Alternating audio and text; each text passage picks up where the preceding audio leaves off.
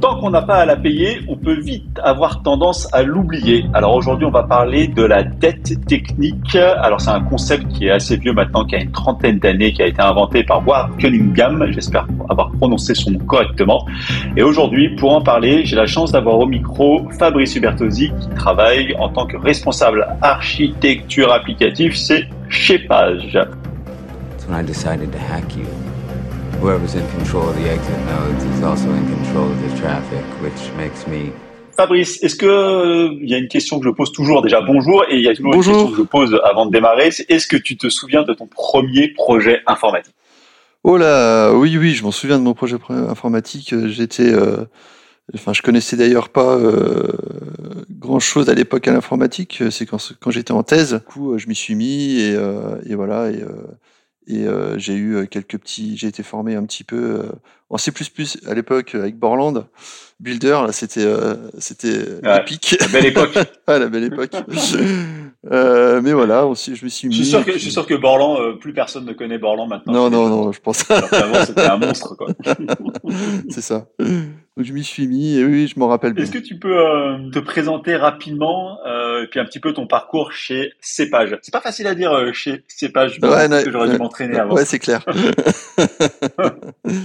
ouais, euh, donc je suis Fabrice Hubertosi, donc j'ai euh, 41 ans. Et donc je suis arrivé à Cepage en 2008. Donc c'était plus un, un profil, comme je viens de l'expliquer, sur une reconversion. Alors j'avais euh, du coup un bagage euh, un petit peu informatique. Et puis donc je suis arrivé à Dijon euh, pour des raisons perso et j'ai cherché dans l'informatique plutôt que dans ma filiale originelle qui était géologie, hydrogéologie, quelque chose d'assez ciblé. Et du coup, j'ai euh, j'ai été euh, d'abord embauché en tant que prestataire euh, à Cepage et ensuite j'ai été embauché définitivement à Cepage. Donc dans la cellule architecture et puis ensuite j'ai été au départ comme développeur et ensuite je suis monté rapidement en tant que responsable de la partie TMA, tierce maintenance applicative. Et puis en 2014, je suis passé manager de l'équipe. Donc j'ai une équipe de 13 personnes, 14 aujourd'hui, et je suis en train de la faire grossir un petit peu parce qu'on grossit et du coup on a de plus en plus de besoins en termes d'archi. Et donc l'équipe, elle est constituée euh, grosso modo de trois profils, euh, des architectes applicatifs, des intégrateurs euh, système, donc Ops, la partie Ops, et puis euh, des personnes qui sont au support technique de niveau 1 et 2 pour faire de la maintenance technique de l'offre. Alors, est-ce que pour ceux qui nous écoutent et qui connaîtraient pas forcément Cepage, est-ce que tu peux expliquer globalement ce que fait Cepage et puis Ouais. globalement un petit peu la stack technologique que vous avez en place? Ok, donc euh, Cepage, c'est un éditeur, un progiciel euh, dans le monde de la santé. Donc euh, on vend des logiciels aux hôpitaux publics uniquement euh, en France et, euh, et euh, enfin métropolitaine et euh, les dom Euh, et donc euh, on se concentre juste sur la partie administrative de l'hôpital. Donc en gros on a trois, trois gros produits qu'on vend. On vend la partie gestion administrative du patient, hein, quand un patient arrive à l'hôpital et qui fait l'admission au niveau du bureau des entrées, jusqu'à la facturation à la sortie, donc tout le cycle du patient sur la partie administrative, euh, les, location de, de chambre, euh, la télé, toutes ces choses-là. Donc ça, c'est le gros de l'offre. Ensuite, il y a la partie, tout ce qui est gestion économie finance de l'hôpital, la gestion des stocks, des produits, des médicaments, euh, des commandes, euh, facturation, tout le processus achat en fait. Deuxième pan de l'offre. Et la- le troisième pan, c'est la partie GRH, donc toute la gestion des ressources humaines des agents dans les milieux hospitaliers, donc euh, les payes, euh, les bulletins de salaire, les euh, demandes de congés, toutes ces choses-là en fait, les grades, la gestion des carrières, voilà. Donc ça c'est trois, trois points de l'offre. Et du coup, ta deuxième question c'était, j'ai oublié. La stack technologique La stack pour qu'on se donne un peu l'idée de, de donc comment ça euh, marche. on a, euh, on, on est en train- donc, historiquement, euh, on est sur du J2E7. Donc on est sur du architecture 3 tiers, client serveur base de données. Sur la partie client, on est encore en Swing. Euh, on, est, sur du Java déjà. Donc euh, Swing. Euh, côté serveur, on est sur du, on a du serveur applicatif Wildfly, donc on est en Wildfly 10, bon, on est en train de monter en 22. Et puis côté base de données, on est sur Oracle, voilà, Oracle, base de données Oracle. Et donc ça c'est le gros. Donc de- finalement, une, une architecture assez classique dans le monde du J2E. Ouais, c'est ça.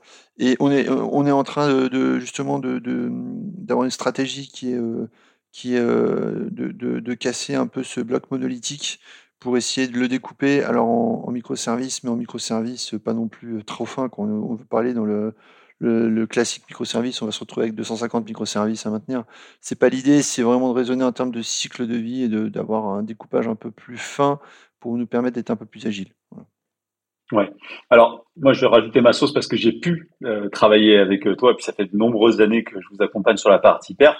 C'est vrai que le sujet aujourd'hui, on va parler d'aide, technique, mais c'est intéressant parce que euh, Cepage, c'est la particularité d'avoir un vrai gros logiciel euh, qu'on peut le voilà avec des tonnes de fonctionnalités, hein, une code base qui est absolument gigantesque. Euh, donc c'est vrai que la, la, dette technique pour vous, c'est vraiment un enjeu euh, un enjeu dingue. Euh, est-ce que tu peux m'expliquer pourquoi, à ton avis, c'est primordial d'avoir euh, d'avoir cette capacité à bien maintenir les applications? Et en deuxième question, c'est Comment vous arrivez à faire ça euh, chez Cepage? À bien matérialiser quoi? L'application, t'as dit? Non, je veux dire à bien maintenir l'application. À maintenir l'application. Ah oui, d'accord, ok. Ah bah oui, ça c'est fondamental. Alors, euh, pourquoi bien maintenir l'application euh, En tout cas, maintenir l'application à des niveaux à des niveaux de maintenabilité raisonnables? Ben c'est l'image du du, gros bloc ou du gros monstre qui grossit. En fait, hein. on a énormément de lignes de code, on a plusieurs millions de lignes de code. Euh, si on fait pas gaffe à ça, euh, au tout début, euh, même quand on, développe un petit évolutif, ben, on se dit c'est pas grave, je, vais vite parce que le client le demande vite, donc je, je fais pas trop attention.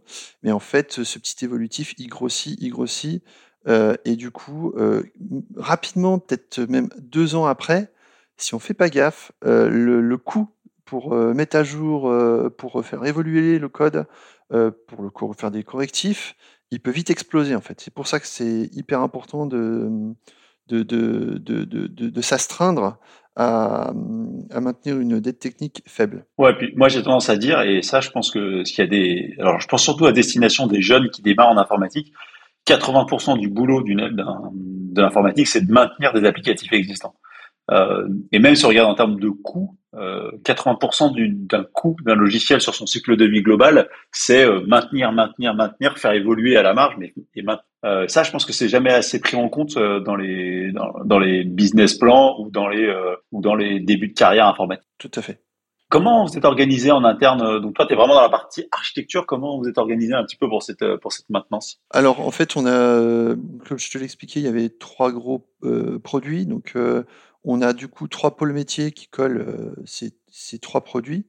Donc du coup, un pôle gestion administration du patient, gestion euh, économie finance, un et un pôle GRH. Et, au sein de ces pôles-là, du coup, il y a grosso modo une équipe projet euh, et une équipe TMA. Donc l'équipe projet, c'est pour les gros projets d'évolution, parce qu'on a, on, on est dans le milieu de la santé, il y a toujours des évolutifs à faire, réglementaires, poussés par le gouvernement euh, par exemple, la DSN, vous en avez tous parlé, entendu parler, c'est le prélèvement à la source qu'on a dû euh, a dû faire en GRH euh, il y a, il y a quelques quelques mois de ça. voilà, il y a des choses comme ça. Donc il y a des équipes projets pour, pour justement s'occuper vraiment de ces gros évolutifs. Et puis il y a l'équipe TMA, tierce maintenance applicative, qui s'occupe de la maintenance de l'offre. Donc ça veut dire les petits évolutifs et aussi les correctifs, euh, suite à, des bugs euh, qu'on diagnostique soit sur, euh, sur site, soit chez nous. Il n'y a pas de bug. Il n'y a pas de bug. Non, ça n'existe pas. Ça n'existe pas. Ça se saurait. Et, et, en termes de, de ratio d'effectifs, c'est quoi? Vous avez plus de gens qui sont dans la maintenance ou plus de gens qui sont dans l'évolutif C'est à peu près pareil. C'est à peu près pareil. Alors ça dépend aussi des, des, des moments. Euh, par exemple, on a des gros projets, du coup, des fois on bascule des gens de l'équipe d'équipe TMA vers l'équipe projet pour renforcer. Des fois c'est l'inverse, mais grosso modo c'est pareil. Quoi. D'accord, Ok, alors on va rentrer un petit peu dans, dans, le, dans le vif du sujet. Est-ce que tu peux euh, me donner pour toi, qu'est-ce que c'est que, enfin, me donner pour toi la bonne définition de qu'est-ce que la dette technique. Ok. Avec tes mots, hein. Ne ouais, pas la définition Wikipédia. Alors pour moi déjà c'est c'est un concept qui est orienté euh, maintenabilité, c'est-à-dire qu'il s'agit déjà d'un concept à long terme. Quand on parle de dette technique, on va pas parler de quelque chose euh, sur à court terme, sur euh, sur euh, sur des jours ou enfin des semaines. C'est vraiment quelque chose qui qui est un concept à moyen et long terme. Voilà. Deuxième chose, c'est pour moi la dette technique, c'est quelque chose qui commence dès la première ligne de code. C'est-à-dire que c'est un peu euh, l'analogie au corps humain. Euh, à partir du moment où on crée du code, on crée quelque chose, pour que ce code reste en vie, on va forcément avoir à le maintenir. Il y a forcément avoir du MCO à faire, sinon il va mourir. Et du coup, la dette, c'est une dette qui est incompressible en fait, qui s'instancie à la première minute où on va créer la ligne de code. Et en fait, l'objectif, c'est pas de faire une dette technique à zéro, c'est qu'elle reste le plus petite possible. Et, c'est vraiment ça l'objectif. Et en fait, si on fait rien, la dette, elle va grossir lentement, doucement, mais sûrement. Voilà. Donc il y a vraiment des choses à faire. C'est un peu euh, l'analogie au monde de la finance. Hein. Et tant qu'on n'a pas à la payer, en fait, on se rend pas compte qu'elle existe et qu'elle est devenue grosse et qu'elle grossit. Et en fait, euh, on va dire, pour résumer ça, ma définition de la dette technique, c'est l'effort qu'il faut faire, hein, un peu à l'analogie à une marche d'escalier, la hauteur de la marche, pour faire que ce code euh, soit toujours le plus nouveau possible donc à, l'état de, nouveauté, et que, autrement dit, à partir du moment où on va créer une ligne de code, elle vieillit, et donc, du coup, il y a un écart qui, va se faire de manière linéaire euh, par rapport à son coût initial, comme j'ai expliqué, qui est un coût incompressible. Donc en gros, pour moi, si je résume en termes de, maths, en gros, pour moi, la dette technique, euh, c'est quelque chose qui est incompressible au tout début, et plus quelque chose qui est proportionnel à l'âge. Un truc en, AX plus B, euh, quelque chose d'une fonction affine. Et en fait, le but, d'intervenir sur cette technique, c'est pas sur le B, le B il est incompressible, c'est sur le, le AX, c'est-à-dire à chaque fois on va essayer de, faire que ce, ce de, recommencer à zéro le X un âge nouveau pour que la dette elle reste petite. Je sais pas si j'ai été clair. D'accord. Ouais, je crois que voit après ce que tu veux dire. Est-ce que tu peux me, enfin, du coup, si je comprends ce que tu veux dire, c'est que dans tous les cas, elle est inexorable et elle apparaît dès le début. Oui. Euh, et pourquoi c'est un sujet si compliqué? Je veux dire, Pourquoi aujourd'hui, euh, pourquoi aujourd'hui on n'arrive pas à faire des lignes de code euh, qui vieillissent bien? C'est pas facile comme question, mais j'ai des éléments de réponse quand même. déjà, un code, il vit dans un environnement d'exécution. Donc, il a, il, il s'exécute dans un serveur, sur un ordinateur, donc il a forcément besoin d'un OS, d'exécutable. Et donc, ces éléments-là, ils vieillissent. Hein, entre le moment où on avait des 486 et puis aujourd'hui, euh, évidemment, les OS ont évolué, les composants ont évolué. Et donc, du coup, il y a régulièrement des mises à jour sur ces composants euh, master. Euh, et du coup, bah, au bout d'un moment, tu as des ruptures de compatibilité qui se font. Donc, tu es obligé à un moment de faire évoluer ton code parce qu'il est plus compatible avec, avec l'OS ou avec, ou avec les, le, bas niveau, on va dire. Et puis après, as donc, ton code, il, est jamais tout seul. Il dépend de librairie, il dépend de framework, euh, il est dans, enfin, ou de, machines virtuelles ou de choses comme ça. Et donc, il est jamais tout seul. Et donc, euh, pareil, euh, même, combat, ces librairies-là, elles les évoluent et tu es obligé à un moment donné de, le faire évoluer. Et puis, tu as aussi à un moment ton code à toi sur le besoin, il y a peut-être des bugs, il y a peut-être des correctifs, il y a peut-être des évolutifs à faire, parce que le besoin du client ou sur qui la personne qui va utiliser ton code euh, bah, va évoluer, et du coup, tu, as besoin de tu vas avoir besoin de le bouger. Euh, et donc, du coup, à partir du moment où tu vas avoir besoin de le bouger, eh ben, euh, tu as un effort à faire pour le bouger. Et donc, c'est là qu'intervient toute la dette, c'est c'est dans quel état est mon code? Est-ce qu'il est facilement est-ce que je peux facilement le bouger, le faire évoluer, ou est-ce que dès que je vais changer une ligne, ben, ça va me coûter très cher parce qu'il faut que je change beaucoup de choses, il y a beaucoup de dépendances, des choses comme ça en fait. Et s'ajoute le dernier point, c'est la sécurité, c'est qu'aujourd'hui, euh, bah, tu as beaucoup de d'attaques de sécurité et du coup tu as beaucoup de mises à jour sur la partie sécu au niveau des librairies et donc euh, si tu veux avoir un code sécure tu es obligé de le mettre à jour euh, et donc tu as, des failles de sécu à ne pas générer quoi. Voilà. Donc, si je comprends bien ce que tu dis, c'est que tu dis finalement la dette technique apparaît parce que l'environnement dans lequel on est évolue tellement vite que de toute façon, le moment où même on sort une ligne de code, on est déjà en retard par rapport à l'état de l'art. C'est ça. On est déjà en retard. C'est mon incompressible, c'est ça. Ouais, c'est ton, c'est ton incompressible. Et c'est ce que tu disais, c'est presque mathématique. Quoi. Au moment où vous sortez votre ligne de code, bah, elle est déjà en retard par rapport à, à ce qu'il faudrait faire dans l'absolu. C'est ça. Euh, d'accord, ouais, c'est, c'est intéressant. Et ça, je pense que c'est important de bien le comprendre. C'est-à-dire que euh, ça n'est pas parce que vos développeurs sont nuls que vous avez de la, dette technique. C'est en soi euh, l'environnement dans lequel on évolue qui crée cette dette technique. De base. Par contre, s'ils sont nuls, effectivement, ta, dette va grossir un peu plus voilà. euh, concrètement, comment comment on peut s'en occuper euh, est-ce qu'il y a des, des outils, est-ce qu'il y a une communication à faire, est-ce que comment comment on s'organise en fait, comment on essaye de maintenir cette dette technique maintenant qu'on a compris qu'elle était incompressible, comment on fait pour essayer de la maintenir la plus basse possible? Ah, c'est un, un, sacré problème. Euh, alors euh, déjà, on a des outils pour nous aider. Moi, en tant que prestataire de service, je dis, bah, c'est pas grave, on redéveloppe tout. voilà, c'est ça. ça. On ça. renvoie la facture, on n'en parle plus. C'est ça, c'est ça. Euh, en fait, en, en termes d'outils, donc oui, on a des outils d'analyse statique de code, hein, comme du sonar ou toi tu, connais ça par, cœur, euh, donc qui, te mesure. Euh, tu as, une note de dette technique justement. Euh, bon après c'est à prendre avec des pincettes aussi, hein, mais euh, ça permet, ça te donne quand même une indication sur l'état de ton code et est-ce qu'il est plus ou moins maintenable. Ça et puis ensuite.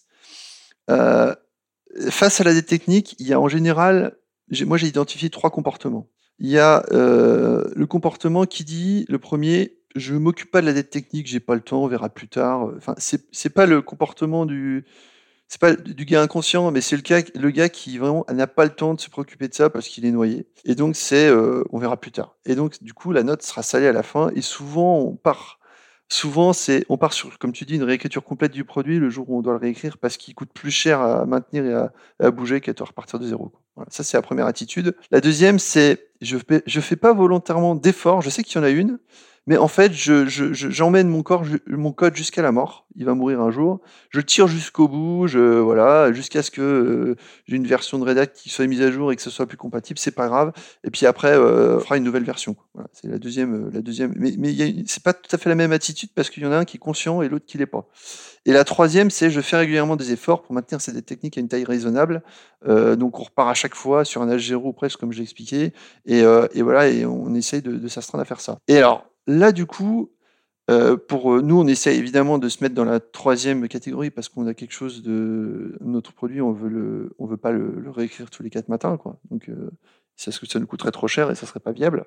Donc évidemment, les deux premiers, enfin surtout le deuxième, ceux qui peuvent se le permettre, c'est ceux qui ont un code qui est petit et qui peuvent euh, à tout moment le réécrire assez rapidement sans, avoir des, des, millions de lignes de code. Voilà. Euh, et donc. Euh... Et puis, et puis je dirais, ça, ça correspond aussi aussi à une démarche, euh, tu sais, un peu de type startup, test ouais, and learn. Ça. On lance, on, on, teste, et puis si, si ça marche, on refera ouais. bien, quoi. C'est ça, ouais, complètement, complètement. Et du coup, pour euh, pour pour arriver à, à faire euh, à, à, faire évoluer la, la dette technique a une taille raisonnable, enfin, à faire du quotidien, là, moi, dans, je me heurte souvent à trois problèmes. Le problème, c'est que du coup, moi, je suis archi, donc on, on pousse des bonnes pratiques voilà, on, déjà, on, déjà, là, ça commence par recruter des mecs qui sont bons, déjà, à la base. Donc ça Tout veut dire part toujours de recruter des mecs qui sont bons. Non, mais voilà. Donc ça veut dire que quand tu recrutes, tu fais des tests euh, pour de, de, de, sur les développeurs et tu fais pas forcément confiance à leur formation. Tu vérifies que et, et, et, et la, la, formation, être un bon développeur, c'est pas forcément c'est pas forcément quelqu'un qui connaît bien le code en fait. C'est faut, faut pas confondre. C'est quelqu'un qui raisonne bien qui se pose les bonnes questions, et même si c'est pas comme on code en Java, en tout cas, il va se poser les bonnes questions. C'est ça. Donc, c'est plus des tests de logique qu'on va lui faire faire que des tests de, de, de, de pompe de, de, de code. du code. Ouais, ouais, c'est ça. Ensuite, donc nous, on pousse des bonnes pratiques. Euh, nous, on est archi, donc on va pousser des bonnes pratiques, mais euh, le, la dette technique, elle est dans le code des équipes métiers. Elle n'est pas chez nous. Même si nous, on développe un peu et on en fait aussi, il n'y a pas de souci, mais voilà. Le, le, gros, il est, il, est, il est pas chez nous. Donc, la difficulté, c'est de faire passer ça dans les équipes métiers. Donc, la première difficulté que je rencontre, c'est que il faut convaincre ces équipes-là, de, de ce tout ce qu'on vient de parler, c'est-à-dire qu'il y a une dette technique, qu'elle existe, qu'il faut la maîtriser, euh, qu'elle est abstraite, qu'elle est difficile à évaluer, mais que voilà. La première, première chose, c'est euh, la pédagogie, c'est expliquer tout ça. Deuxième chose, c'est les convaincre de dégager du temps. Maintenant qu'ils, sont, maintenant qu'ils savent que ça existe, mmh. il faut leur convaincre de dégager du temps pour faire évoluer leur code sans plus-value métier. C'est-à-dire qu'on va leur demander mmh. de passer du temps pour faire bouger leur code, mais euh, eux, ils le vendent, d'accord? Et il faut qu'ils expliquent à leurs clients que le, le, la nouvelle release, ben, elle va rien leur apporter de plus. Voilà. voilà. Mm. Si c'est. peut-être même, elle va leur apporter des régressions. Et voilà. Et, et, et peut-être même qu'elle va leur apporter des régressions. Ça, ça nous est déjà arrivé, donc je vais pas faire, le, je vais pas faire le bouche, hein, voilà. Euh, et, voilà. Et, mais par contre, il, voilà. Et, le dernier point, c'est ensuite convaincre nos clients qui, que c'est eux qui achètent le produit, qui vont avoir certaines releases, qui vont rien leur apporter, qui vont leur coûter quand même, ils vont la payer, mais ça leur apporte rien. Alors on a toujours quand même l'argument maintenant euh, sécurité. sur lequel on peut s'appuyer en disant bah non non elle vous apporte rien mais elle est plus sécurisée elle corrige certains de là ils ok d'accord si elle est plus sécurisée je peux acheter voilà. mais c'est trois trois, trois points qui sont compliqués à faire passer et c'est du travail au quotidien pour pour arriver à faire à faire passer le truc quoi mais, mais c'est vrai que ce que tu dis, je l'avais pas euh, verbalisé, mais c'est vrai que depuis qu'on a la sécurité, on peut se cacher pas mal derrière cet, argument en disant, écoutez les gars, euh, là, euh, il faut qu'on y aille parce qu'on a des failles de sécurité majeures. C'est vrai que c'est un argument un, peu de poids et d'autorité presque qui permet de faire passer des montées de version sans trop trop d'évolutif. quoi. C'est ça. J'ai une question pour toi. Est-ce que, du coup, alors déjà, ces montées de version, est-ce que vous, les gérez comment? C'est-à-dire, euh, est-ce que dans l'équipe architecture, vous avez euh, un calendrier et puis vous imposez aux équipes métiers? Ou euh, vous êtes plutôt organisé différemment sur les montées de version? Parce que je sais que vous avez un socle qui est très fort chez mmh. pages mmh. Et comment vous le, vous le déployez? C'est quoi la stratégie? En fait, on a donc nous on, on, livre un, un, socle et les métiers pointent sur ce socle pour développer leur leurs leur produits. Et du coup, on, nous, on, est découplé comme ça. En fait, nous, on, livre euh, quelque chose au métier et eux, ils, ils, ils, se servent en fait et ils le prennent quand ils peuvent en fait. Mais avec la contrainte qu'il faut pas qu'ils traînent de trop. C'est-à-dire qu'il faut pas qu'ils restent sur des versions socle trop anciennes. Euh, et, il faut qu'ils s'astreignent à monter régulièrement euh, et, pas rester sur des versions anciennes. C'est comme ça qu'on voilà. On a vraiment des plannings distincts. Alors quand eux ils ont besoin de quelque chose, ils nous le donnent, ils nous font une demande et puis on, on s'engage sur un délai. Euh, et des fois, on patch même une ou deux, trois versions parce que on a les, comme on a trois clients, on a trois équipes clientes, ils peuvent être sur trois versions différentes. Est-ce que, est-ce que tu peux, euh, parce que alors c'est pas vraiment le sujet de la discussion d'aujourd'hui, mais j'aurais bien aimé euh, ton avis parce qu'il y y a deux types de clients. Il y a des gens qui ont envie, des clients qui ont envie d'avoir un socle et qui investissent dans un socle, et d'autres qui disent non, le socle ça sert à rien, ça nous ralentit et on va plutôt se mettre euh, dans les standards, euh, purs standards de code. C'est quoi ton avis là-dessus sur la partie euh, avoir un socle, pas avoir un socle en interne?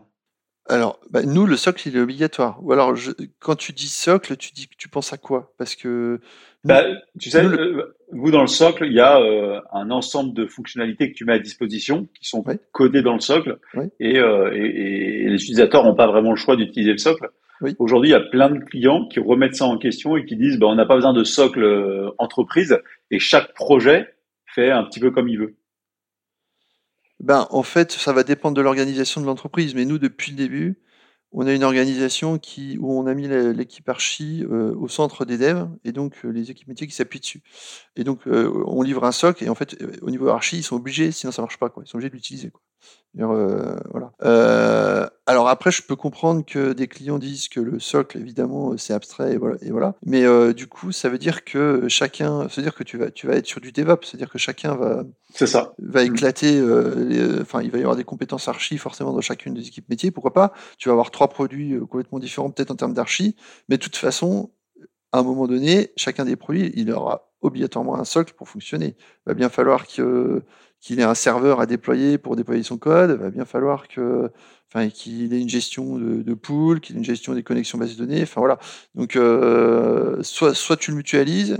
En fait, ça dépend de l'organisation de la boîte. Et euh, en microservice, je sais que c'est pas du tout comme ça. En microservice, c'est décentralisé. Hein. Les, compétences sont vraiment liées euh, aux microservices. Hein. je parle en architecture REST, hein, RESTful.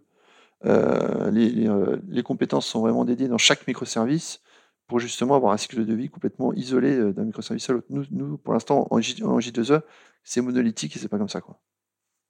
D'accord, ok, je, comprends ce que tu veux dire. Euh, alors du coup, juste, euh, on retourne au sujet principal de la dette technique. Est-ce que, est-ce que vous, vous êtes des adeptes de l'audit de code? Alors fais attention à ta réponse parce que moi, je suis un adepte de l'audit de code. Euh, est-ce que vous avez déployé ça en interne? Est-ce que vous en faites souvent? Comment vous organisez là-dessus? Tu parles des audits de code dynamique ou statique Les deux, les deux. Ouais, alors euh, on, on est un de le, enfin on a du sonar dans notre usine de dev, donc euh, oui oui on, fait des audits de code, manière, euh, c'est dans le process quoi, c'est c'est vraiment régulier quoi. donc on a une note sonar à chaque fois que on, fait par exemple une pull request pour savoir le, delta, la note, enfin si, si le code qu'on a pondu, la différence, le nouveau code, est-ce qu'il est il est quand même de qualité ou pas? Et, euh, euh, de temps en temps, je fais faire par une certaine société qui s'appelle Axopen des audits de code, donc sur certains pans isolés. Euh, donc oui, de manière dynamique, là, pour avoir une vision externe, c'est bien aussi de ne pas rester enfermé et d'avoir un apport extérieur sur une autre vision, parce que des fois, on se rend pas compte de choses. Donc de temps en temps, alors pas forcément on va peut-être dire une fois tous les 2-3 ans, je le fais, sur la partie audit de code dynamique aussi. Ok. Alors, euh, avant de, je vois que le temps file. Alors, avant de, transitionner vers euh, vers une conclusion, moi, j'aurais encore une question. Est-ce que comment tu tu juges la maturité de, de de ta boîte et de ton organisation sur la dette technique? Est-ce que aujourd'hui tu penses que c'est un sujet sur lequel euh, vous êtes en contrôle et globalement tu te sens assez serein sur l'avenir ou, tu as l'impression qu'au contraire tu es plutôt en train de ta dette technique grossit et ça dérive? On est dans une phase vraiment clé, une période vraiment clé où euh, en fait euh, on n'est pas encore en contrôle, mais euh, on a mis en place toute une stratégie architecture à long terme que je, suis en train de mettre en place justement pour contrôler l'offre et contrôler là où on veut aller, et notamment le découpage en microservices dont je t'ai parlé. en fait, ce découpage en microservices, il tape à fond dans cette technique-là. En fait, hein. l'idée c'est de, découper pour découpler. Et pourquoi on découple? Bah pour découper, découpler, ça veut dire quand je touche un truc, je touche un fil dans le capot, bah ça va pas péter un autre truc qui, qui n'a rien à voir, mais je sais pas pourquoi ça pète là-bas. Quoi. Euh, et, euh, et, l'architecture monolithique, ben, J2E, tout est couplé, et, et c'est ça en fait. Donc, donc voilà, on va essayer de découpler un minimum en termes de cycle de vie pour avoir des, des, des macro-services. C'est pas des micros, c'est des macros. Euh, mais nous, ça nous convient tout à fait. On veut pas rentrer, voilà. Et donc, on est, on est, vraiment dans un moment charnière où euh, on, va, on va rentrer dans cette ère-là. Du coup, ça, ça, fait ma transition parfaite. Aujourd'hui, c'est ça le, la vision cible de l'architecture de cépage et, le, et, et, les grands projets à horizon 5 ans, c'est d'être capable de, de casser ce socle monolithique pour en faire un multisocle, euh, j'ai envie de dire, plus agile et plus, plus microservice. Ouais, c'est ça. Complètement. Combien de temps ça va vous prendre bah, J'en ai aucune idée. C'est une, question, une question bête, mais c'est une question intéressante parce qu'on a beaucoup d'éditeurs aujourd'hui qui se posent un peu cette question d'aller vers du microservice, d'apporter un peu d'agilité. Mais, euh, mais les avis divergent sur combien de temps cette transition peut prendre. Voilà, bah, bah en fait, comme la plupart de, des jours de, des jours là, pour faire ça, ils sont pas chez moi. Enfin, même si j'en ai hein, forcément, mais ils sont dans les équipes médias pour implémenter cette stratégie-là. Euh, il faut justement qu'il y ait une stratégie. Si on veut que ça marche, il faut que ce, soit une stratégie de direction. C'est-à-dire qu'il faut que ce soit la direction qui pousse et donc, il faut convaincre la direction pour, qui porte ça. Sinon, ça ne marche pas, parce que moi, je ne vais pas pouvoir pousser tout seul si, euh, si euh, les plannings des équipes métiers ne vont pas dans ce sens-là. En fait. Bon, es optimiste? Ouais, ouais, je suis optimiste. non, mais pour le coup, ouais, ouais je, je, suis hyper optimiste là-dessus, mais, mais il y a encore du taf. Quoi. Voilà. Et, On va aller, on va aller gentiment vers, vers une conclusion. Alors, je ne sais pas si, si tu sais, j'espère que un, un, adepte de nos podcasts et que tu les écoutes, mais il y a toujours euh, une ou deux questions que j'aime bien poser pour la fin. Ah je, vais t'en poser une. Ça fait, ça fait un moment que j'en ai euh, pas écouté, donc non, je vais être surpris. tu devrais, tu devrais. euh, ma première question, c'est qu'est-ce que pour toi, alors tu as déjà commencé un petit peu tout à l'heure à en parler, qu'est-ce que pour toi, avec tes mots, qu'est-ce qu'un bon développeur? Un beau développeur, euh, c'est un développeur qui. Alors, quand je recrute, euh, je dis souvent que je cherche euh, trois qualités. Donc, je cherche l'humilité chez un développeur. Je déteste un développeur qui arrive avec ses a priori, ses, son pot de connaissances et qui dit bah non, on fait comme ça, puis on fera pas autrement parce que c'est comme ça. Enfin, je veux dire, c'est ça me rend dingue. Donc, c'est première chose, c'est humilité. Deuxième chose, c'est l'exigence. Euh, on, se pose, on, va toujours chercher euh, le mieux, essayer de comprendre. Et puis troisième chose, c'est la curiosité, quoi. je veux pas des, je veux, des, personnes qui soient curieux, qui soient, qui se posent des questions. Et, une question que je pose souvent en entretien quand je recrute, euh, quand je fais des tests, c'est quand tu es devant une page de ligne de code, Qu'est-ce que c'est quoi tes, principes de développement? Comment tu dis ma page elle va, elle va être comment? C'est quoi tes règles? C'est quoi tes exigences? C'est quoi tes contraintes quand tu développes? Comment tu penses dans ta tête en fait. Et ça, c'est hyper important de savoir si bah, tu vas dire bah non, je vais commencer à développer, ou il va dire bah, déjà, je veux que mes fonctions elles fassent pas plus de 15 lignes, euh, je veux qu'elles soient indentées, je veux que mes, privés, mes, attributs privés sont en haut, je veux qu'il y ait des getters setters, enfin voilà, je veux, savoir tout ça, comment il raisonne, comment il pense et, et, comment il se lance dans son dev en fait. Voilà. Donc pour moi, un bon développeur, c'est ça. C'est pas forcément un développeur qui va développer hyper vite, même si euh, derrière c'est important. Euh, voilà, mais, euh, mais, mais, d'abord, c'est ce qui, ce qui se pose les bonnes questions, en fait. Voilà. puis surtout, l'équipe d'architecture, c'est moins la vitesse que la, que la pertinence de la ligne de code qui compte. Quoi. Exactement. Exactement. Euh, allez, je pose, je pose, ma dernière question parce que celle-là, j'adore, j'adore la poser, puis j'adore voir les réponses parce que moi, je commence à être un, vieux briscard de l'informatique et, et, des fois, je me dis que j'ai plus de rêve. donc c'est pour ça que j'aime bien poser cette question. Est-ce est-ce que tu as encore un rêve en informatique? Autre qu'aller euh, faire un potager et cultiver ta terre. tu veux dire de manière virtuelle à la, à la farm simulator? Exactement. est-ce qu'il y a encore un truc Alors, je, vais être un peu euh, dans le mais est-ce qu'il y a encore un truc qui te fait rêver et le matin tu te dis, euh, allez, dans, dans 5-10 ans, on va avoir cette techno, on va avoir ce truc et ça va être génial. Quoi. En fait, non. Non. C'est pas ça qui me fait rêver dans l'informatique, c'est... En fait, c'est dans mon boulot d'archi, euh, c'est un peu comme euh, au niveau du bâtiment. Ce, que j'aime bien, c'est prendre un vieux truc et, le rénover et faire qu'il devienne joli avec des jolies pierres. Tu vois, un vieux bâtiment, euh, une vieille grange que tu retapes et puis que tu en fais une super baraque en pierre. voilà quoi. Donc ça, c'est ça mon trip dans l'info, c'est de prendre des. C'est pas de tout péter de refaire à neuf. Hein. Euh, dans la nouvelle techno qui sera obsolète au bout de, au bout d'un an. C'est, euh, c'est de prendre un code qui, qui est vieux et d'essayer de, de faire avec les moyens du bord, un peu à la MacGyver, hein, euh, pour arriver à faire que ce code-là, il, il soit, il soit sécurisé, il soit maintenable, qu'il consomme pas trop d'énergie, parce que maintenant ça devient, euh, c'est une question qui va devoir aussi se poser dans le numérique. Hein. Tout le monde parle du numérique, du numérique, du numérique, mais le numérique c'est hyper énergivore, donc c'est, c'est tout sauf bon pour le climat. Donc, euh, vaut mieux avoir une feuille de papier qu'un ordinateur qui tourne, hein, voilà, malheureusement aujourd'hui. Euh, donc, euh, donc à un moment, il va falloir se poser ces questions-là aussi, de la consommation de notre code, de, toutes les ginagas qu'on met en place, alors qu'on pourrait peut-être avoir des choses un peu plus simples. Voilà. Je sais pas si j'ai répondu à ta question. ouais, parfaitement. Et en plus, ça fait complètement écho chez moi parce que l'autre jour, j'ai pris, j'ai fait une prise de conscience, un, peu, un peu bêtement, tu vas me dire, mais en fait, je me suis dit, nous, on, développe des tonnes et des tonnes de projets. Et je dis, en fait, qu'est-ce qui va rester de nous dans 20 ans, tu vois, dans, dans ce qu'on développe?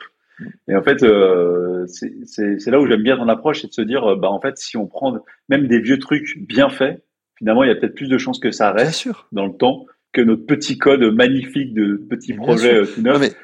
Quand tu penses qu'on arrivait à faire des jeux sur Atari ou sur euh, où il y avait, je sais pas combien de RAM, mais bon, on se parlait au kilo à l'époque et ça marchait très bien, tu vois.